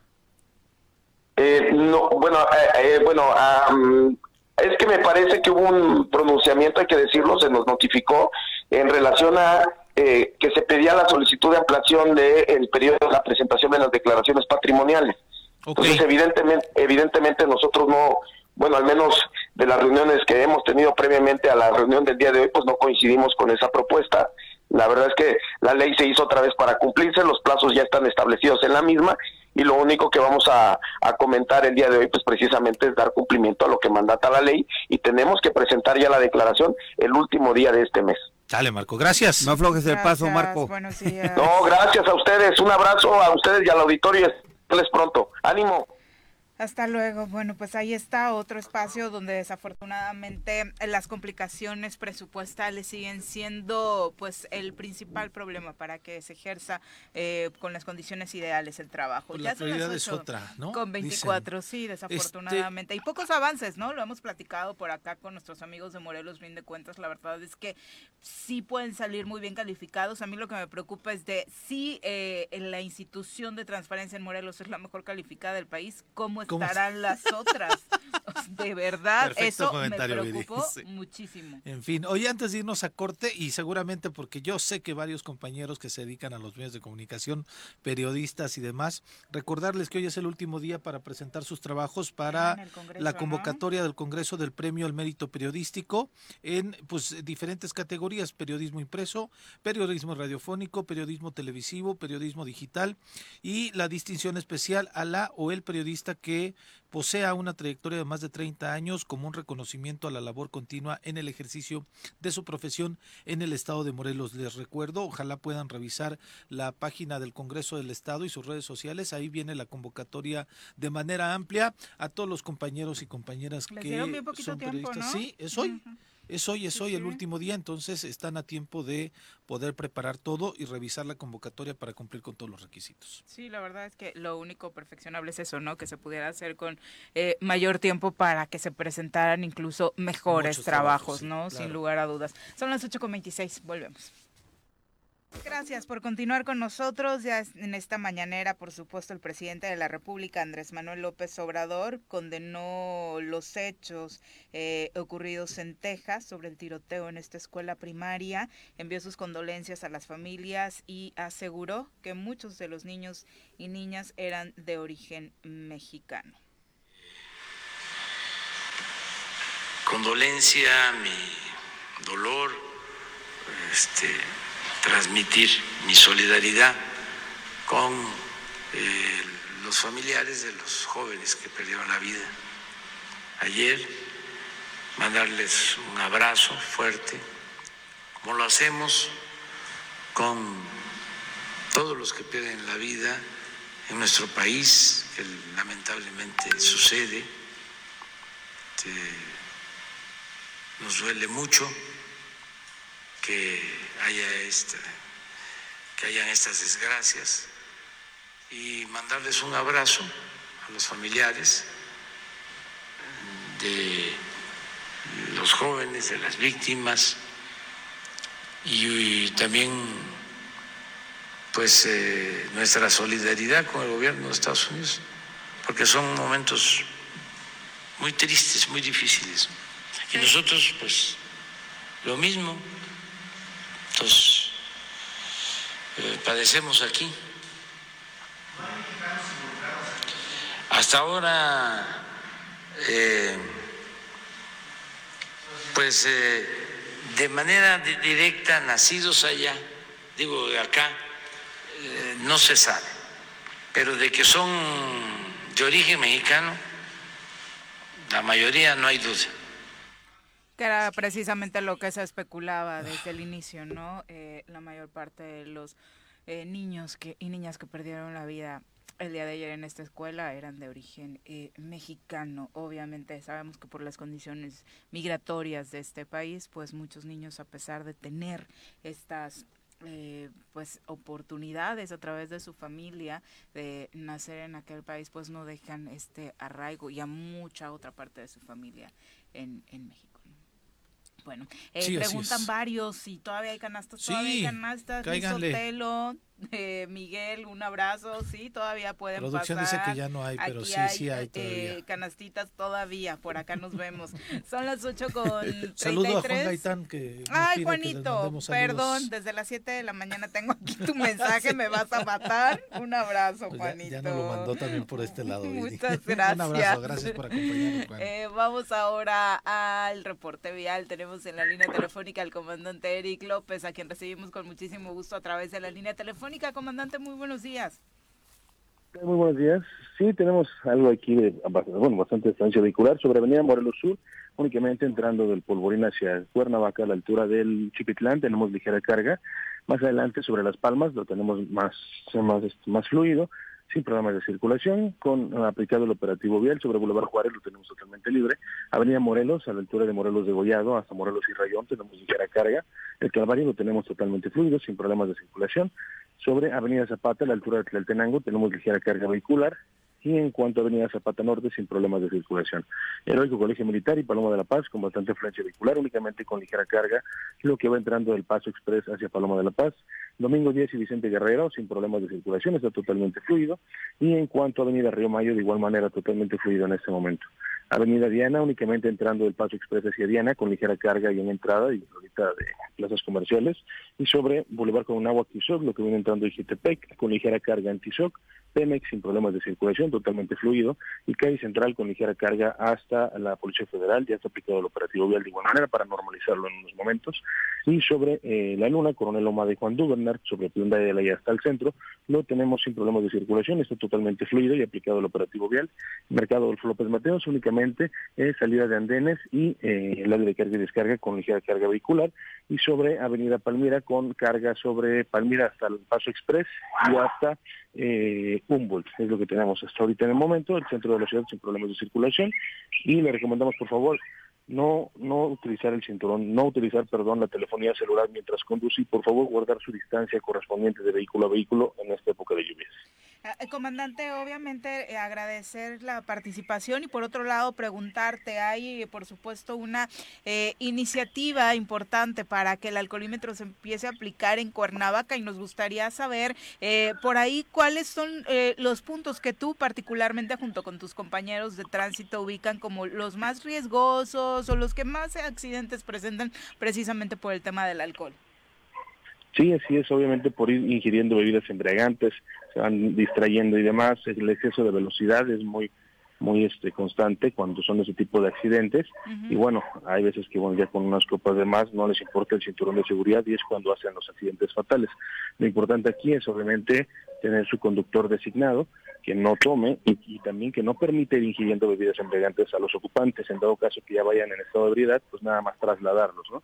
Pero pues él, es importante que, bueno, utilicen el cinturón de seguridad, no rebasen los límites de velocidad y obviamente que el conductor vaya totalmente en sus cinco sentidos para que lleguen con bien a sus domicilios. Ahorita sí, pues estamos muy al pendiente de ello, más los fines de semana, para que no vayan ingiriendo bebidas y en dado caso que sí, pues únicamente es un motivo de infracción y en cuanto si, si el conductor va en estado de ebriedad, pues sí sería detención de la unidad y es hasta detención de la persona, el juez cívico, por poner en riesgo la integridad física de terceras personas.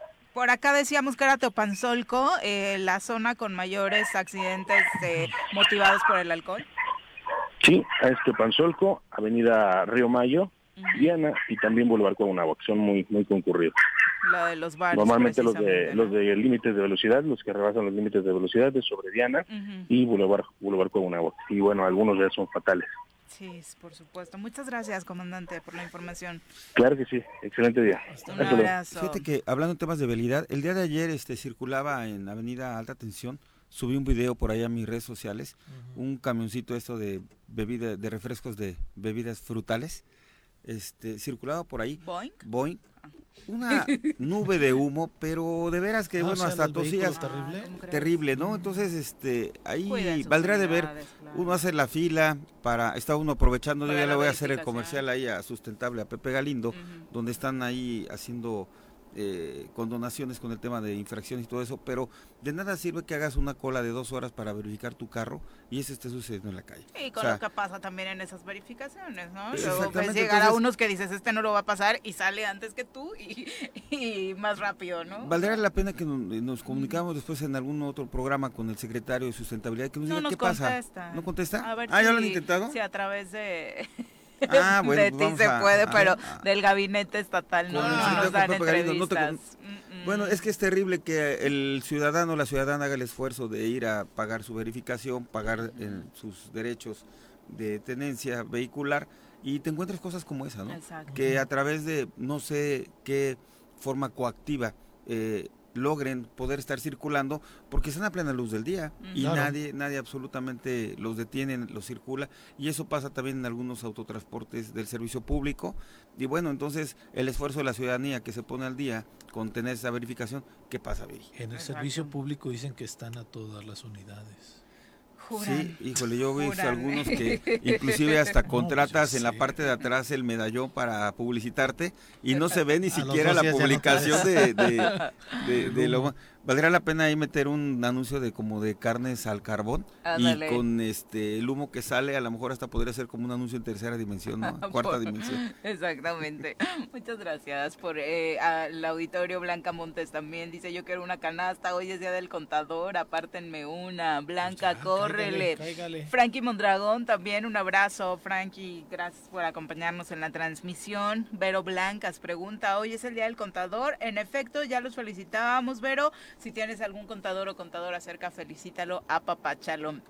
También para Janet Hernández Pérez, eh, saludos y por supuesto para Mairani, que te manda muchos saludos, Pepe, que le aparece una canasta también, Juan Pérez también, un abrazo, otra canasta, Virginia Colchado dice, lástima que ya no puedes llegar por una canasta para mi cafecito, todavía tenemos, si quieres visitarnos, Virginia, con mucho gusto.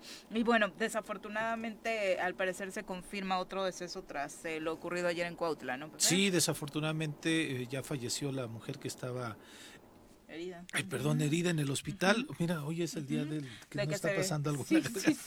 Este, pero sí, desafortunadamente, este, ya asciende a que la, otra persona que iba en este automóvil, que recibieron un ataque en la ciudad de Cuautla, eh, falleció hoy por la mañana. Desafortunado. Terrible. Por supuesto. Son las 8.40, vamos a pausa, regresamos con más. 8 con 44 de la mañana, gracias por continuar con nosotros. Un abrazo a nuestros amigos del Departamento de Cultura del Agua, del Ayuntamiento de Cuernavaca, bueno, para ser específicos, eh, que dependen del ZAPAC, que hacen un trabajo extraordinario, pero además ya me enteré que por ahí en la oficina todos los días ponen el tesoro matutino, ah, así que saludos a todos los que por ahí nos escuchan y nos están, por supuesto, eh, sintonizando y compartiendo mensajitos esta mañana. Gracias por su preferencia chicos. Sí, muchas gracias. Saludos a todos y pues saludos a toda la gente. Yo quiero eh, mandarles un saludo, Viri, a toda la gente de la Hacienda Vieja de Zacatepec, la gente que sufrió desafortunadamente con este sismo del 2017 eh, recibió una invitación de ellos y de ellas porque hoy les van a entregar por fin ya sus casas que este habíamos gestionado en aquel momento con la Fundación Hogares.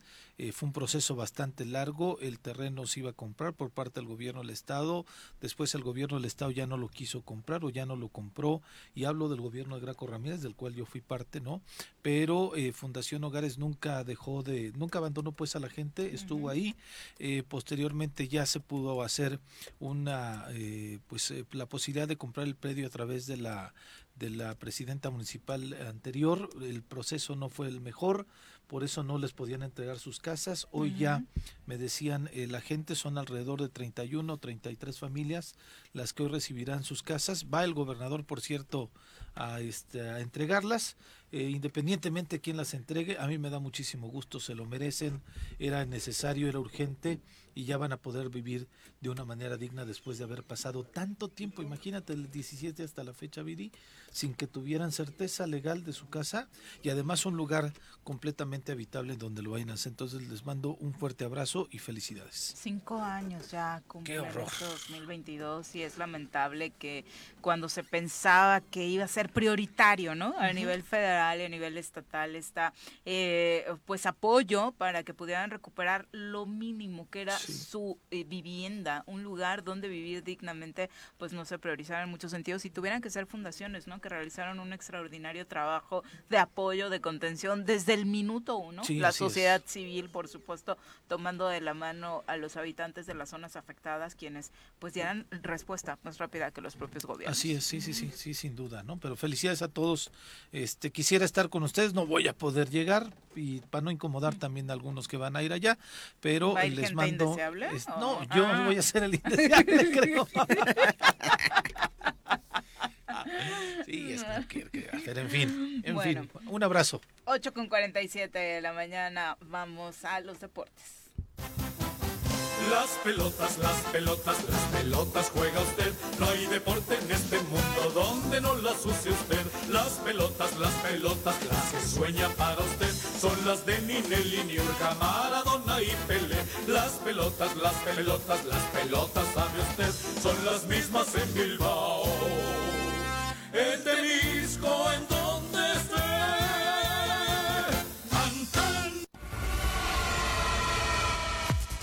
querido Bruno, ¿cómo te va? Muy buenos días. Hola Viri, buenos días, saludos también para Pepe y saludos para todo el auditorio. Oye, y también saludos para los amigos de Panza Brava, que son bien, eh, pues, ¿cómo te diré? Eh, saben aprovechar las oportunidades y dicen que dado que les queda lejos Zacatepec para venir por su canasta, que se las mandemos y ya nos dejan su dirección, a ver si haces el favor de llevárselas, Pepe. Sí, al- Va, nos damos un rol por allá. que, que mañana hablamos de la convocatoria que están haciendo O, le- allá en o les guardas y sí. luego Pepe cuando los veas te las entregas, pero bueno, Bruno, cuéntanos.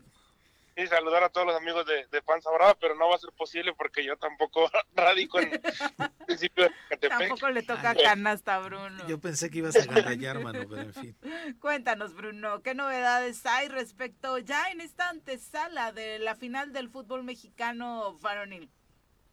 Sí, pues el, el día de mañana ya comienza el primer partido de ida en el Estadio Jalisco a las 9 de la noche, donde los rojinegros del Atlas, Atlas reciben al conjunto de los Tuzos del Pachuca.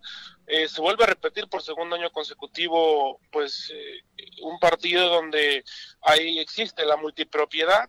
Es un tema que no podemos dejar pasar. El año pasado fue León contra Atlas, ahora es Atlas contra Pachuca, que es, es del grupo Orlegui contra el grupo Martínez de, de Jesús Ay, se vuelven a Martínez. sí es cierto. Sí, sí, se, vuel- se vuelven a encontrar otra vez en una, en una gran final. Son dos estilos pues completamente diferentes. Un Pachuca que ha dominado su estilo vertical ofensivo durante todo el torneo, así lo ha manejado.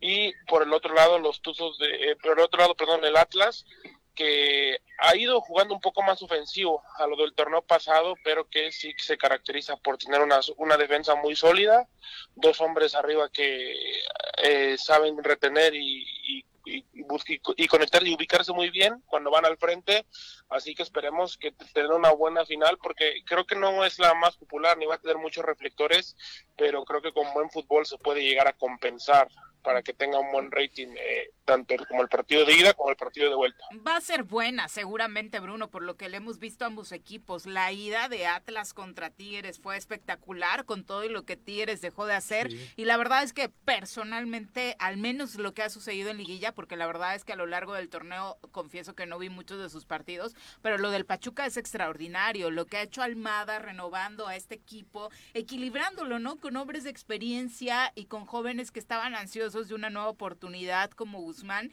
La verdad es que ha logrado, incluso desde mi punto de vista, hacer que juegue mejor que aquel Santos que llegó a la final el año pasado contra Cruz Azul.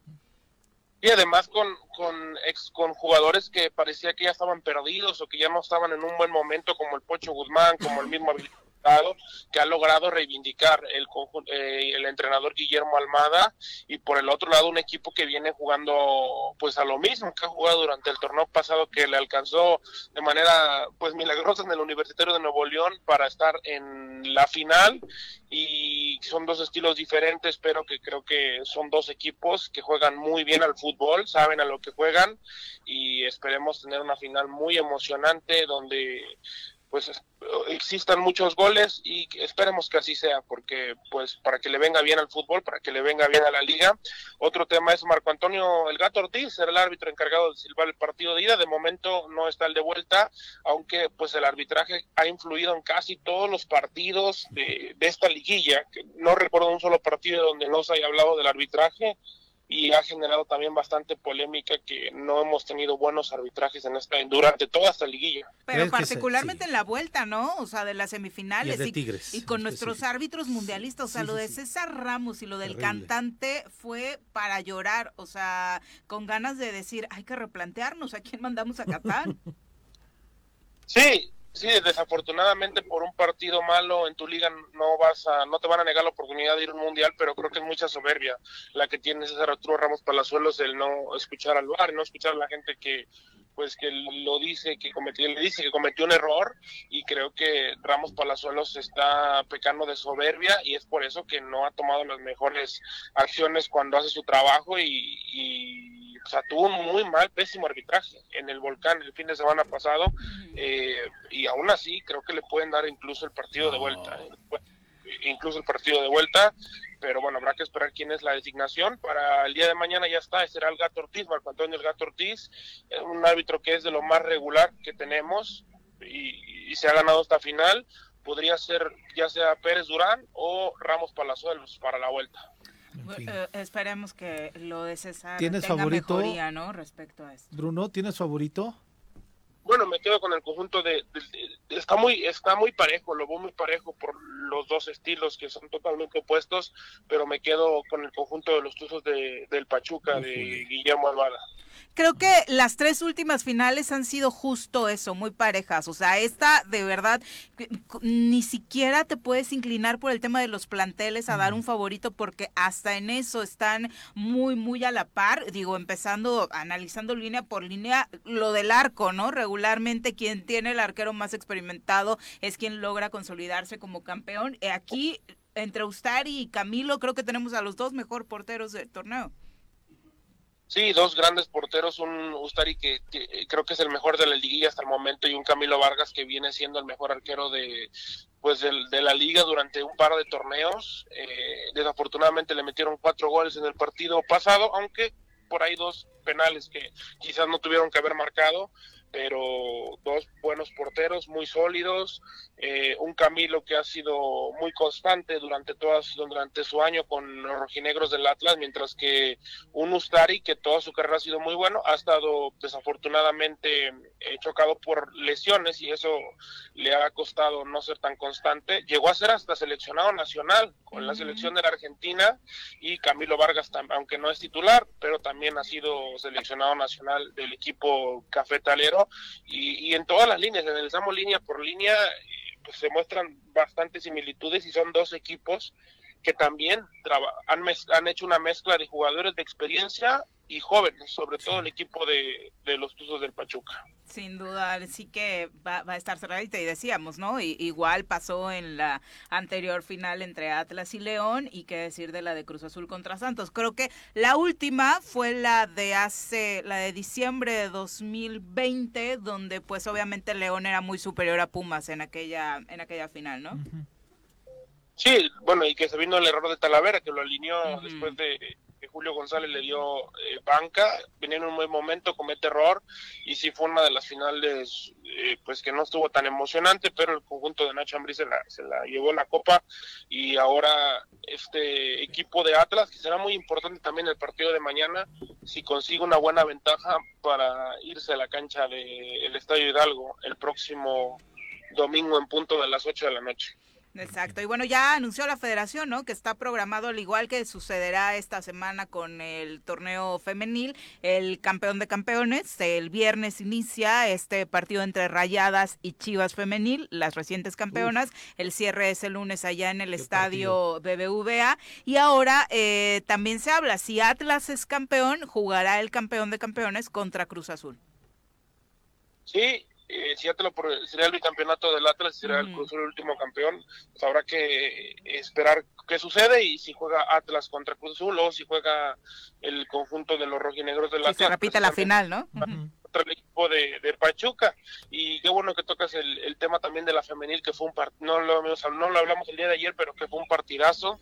Eh, la arquera Blanca Félix comete dos errores después se reivindica con una buena tajada y también con en el penal y posteriormente también hay un remate que viene de un centro por la izquierda que también termina sacando eh, una pelota de la raya y pues felicidades para todas las, las hermanas y para toda la nación Chiva que consigue su segundo título después de que habían ganado el primer torneo y curiosamente precisamente también al equipo de las Tuzas del Pachuca que se vuelven a quedar pues en la orilla con un gran plantel que generaron ese torneo. Que eso es lo más impresionante, el gran plantel que tiene Tuzas y que ha tenido durante todas las ediciones de la liga, porque la verdad es que nunca han sido desmanteladas, han mantenido la base, incluso ahora con la incorporación de Charlín Corral, y nada más no se les da el título. Sí, Mónico Campo, Charlín Corral, eh, Carla es morelense también, eh, grandes futbolistas. Viridiana Salazar, la goleadora. y nos preguntamos por qué, por qué no han obtenido todavía el título, pero creo que les va a llegar tarde o temprano. Y la sorpresa más grande de la Liga MX femenil, sin duda, fue que ninguna Regis haya, haya llegado a la final. Ambas se quedaron en semifinales, pero también son de las dos que han dominado durante pues estos eh, cinco años la, la Liga MX femenil. Y que a nivel directivo lo están haciendo muy bien. Justo ayer no se están durmiendo en sus laureles y ya Tigres Femenil, las Amazonas, anunciaban esta alianza con eh, Los Ángeles de la Liga de Estados Unidos, ¿no? Sí, sigue, siguen trabajando. También trajeron a una, a una, antes de empezar el torneo, a una nigeriana, a Canú, muy buena. También las rayadas han ido trabajando en ese aspecto y son de las que mejores eh, han hecho las cosas mejor económicamente también con sus futbolistas por la desigualdad económica que existe entre varonil y femenil. Muchas gracias, Bruno. Ya estaremos pendientes. Entonces, para mañana en la ida, ¿qué pasa? ¿Cuál es tu pronóstico? Para mañana en la ida creo que van a empatar, van a empatar a diferencia de pues de un gol. Y bueno, ya en la vuelta habrá que esperar lo que pasa, aunque creo que el conjunto de Pachuca es ligeramente favorito que cierra en casa y porque pues ha jugado creo que un poco mejor durante todo el torneo. A ver cómo se comportan las aficiones, porque al Atlas lo dejaron solo en sus partidos de ida, increíblemente, y al Pachuca la verdad es que le llenaron eh, los equipos visitantes el Hidalgo, ¿no? Ojalá que sus aficiones vayan a apoyarlos. Sí, que aprendan de la Liga Femenil que metieron más de 40 mil gentes al estadio Akron, récord de franquicia para Chivas y bueno, ojalá que exista. Creo que sí, habrá una buena entrada, como el año pasado en el Jalisco y en el estadio de, de Pachuca al igual. También no es un estadio muy grande y creo que también esperemos que tenga una buena entrada. Muchas gracias, Bruno. Muy buenos días. Buenos días, Viri. Saludos para Pepe y para todos. Saludos. Gracias, Pepe Casas. Muchas gracias por acompañarnos. Muchísimas gracias, Pepe. Muchas gracias. Gracias. Disfruten su pan. Fue un detallazo ahí de nuestros amigos de San Andrés. Y bueno, nos vemos por acá, si Dios quiere, el próximo miércoles. Muchas gracias, Panadería Iris. ah, un abrazo hasta San Andrés de la Cali. Gracias por el detalle para nuestro auditorio. Pepe, muchas gracias. Gracias, Nos Viri, vemos hasta mañana. en punto de las 7.